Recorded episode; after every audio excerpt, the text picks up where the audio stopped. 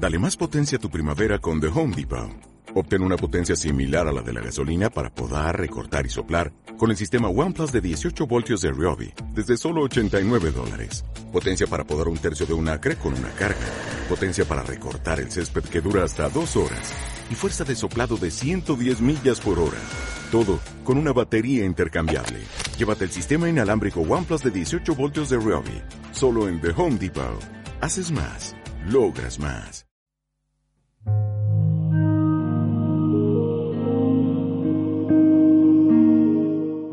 Cuando cursaba el último año de carrera de psicología en España, se me presentó la oportunidad de hacer terapia.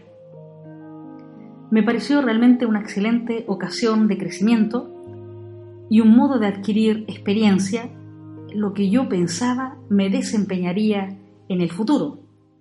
Desde luego, no sabía que iba a ser la hermana Glenda que todos ustedes conocen ahora. Desde luego aprendí muchísimo, más que todas las clases juntas.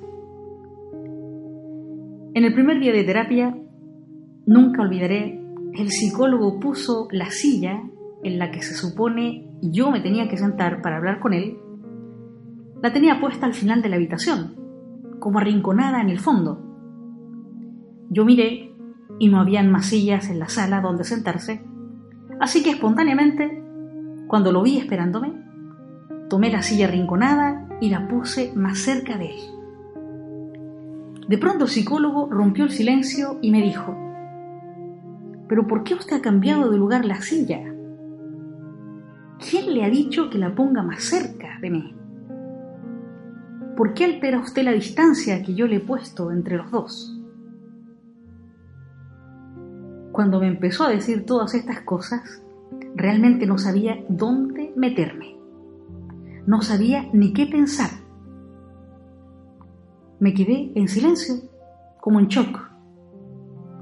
Hasta que él rompió de nuevo el silencio y me dijo en tono severo, mire, váyase y regrese cuando crea haber aprendido algo de esta experiencia. Al otro día en clase, para peor teníamos trabajos en grupo. Y todos saben que para los trabajos en grupo tenemos que cambiar de silla, tenemos que cambiar de lugar. Cuando llegó el momento y tenía que mover espontáneamente mi silla para arrimarme a los otros compañeros, dentro de mí ya había nacido un conflicto. ¿Muevo la silla? ¿A qué distancia pongo mi silla? Para colmo, cuando subía en el ascensor de la universidad, había una persona dentro de él. Y la persona tenía la cara triste, los ojos llorosos, Dentro sentí un impulso espontáneo de acercarme, para consolarla, para preguntarle qué le pasaba, pero por otro lado, dentro de mí seguía en shock y no me atreví a mover la silla. Porque dentro de mí estaban las preguntas, ¿me acerco o no? ¿Respeto la distancia que esa persona ha puesto o la rompo? ¿Qué tengo que hacer? Creo sinceramente que estaba aprendiendo la lección. Por primera vez en mi vida era consciente que habían distancias afectivas y efectivas que tenía que saber leer, que tenía que saber interpretar, respetar o elegir para cada persona y para cada momento. No era fácil tomar la decisión de mover la silla o dejarla como la encontré. Poco a poco este incidente iba haciendo más mella en mí, hasta hacerme descubrir no solo mi problema con las distancias, sino cómo en mi camino de madurez en el amor había buscado siempre mover mi silla buscando los primeros puestos en el banquete a los que se me había invitado. Porque cuando alguien te quiere, cuando alguien te ama, cuando alguien es tu compañero, tu amigo, te está invitando a su banquete, te está invitando a su vida. Y entonces tú experimentas la tentación de acelerarte por ocupar los primeros puestos en su corazón. Tenía razón Jesús en la parábola del banquete cuando todos se pelean por los primeros asientos. Y por eso Jesús nos recomienda no empeñarnos por ocupar los primeros puestos en el banquete de las personas que amamos. Debemos esperar a que sea la misma persona la que nos indique dónde sentarnos. Dice Jesús, cuando seas invitado a un banquete, ve y siéntate en el último lugar, para que cuando llegue el que te invitó, te diga, amigo, ven más adelante. ¡Wow!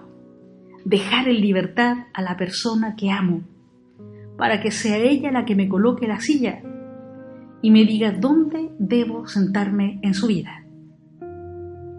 Pero Jesús, como gran maestro de la felicidad y del amor, Jesús va más allá en su consejo en el amor. Él dice de ocupar el último lugar. ¿Sabes qué significa ser el último para Jesús? El último es el que sirve, el que está pendiente del amado y de los detalles del banquete, el que nunca se sienta porque anda en los menesteres del amor. No te preocupes por mover la silla hacia los primeros lugares. Tú permanece amando, sirviendo, construyendo. El amor, si es verdadero, te sentará en el lugar que te corresponde. Solo los que saben ser últimos alcanzan la madurez y la estatura para ser dignos de ser los primeros en el corazón de alguien. El último lugar, en el banquete del amor, es el lugar en el que Dios siempre coloca su silla respecto de ti y de mí. Él no pide nada, no llama la atención, no lucha por ocupar los primeros puestos en tu vida, ni invadirla o poseerla. Él está allí en tu banquete, sin apenas hacer ruido, pero feliz por participar y conocer a tus invitados.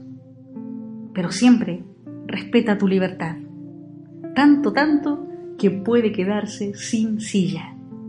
Pero Él permanecerá fiel solo por estar contigo, porque te ama infinitamente.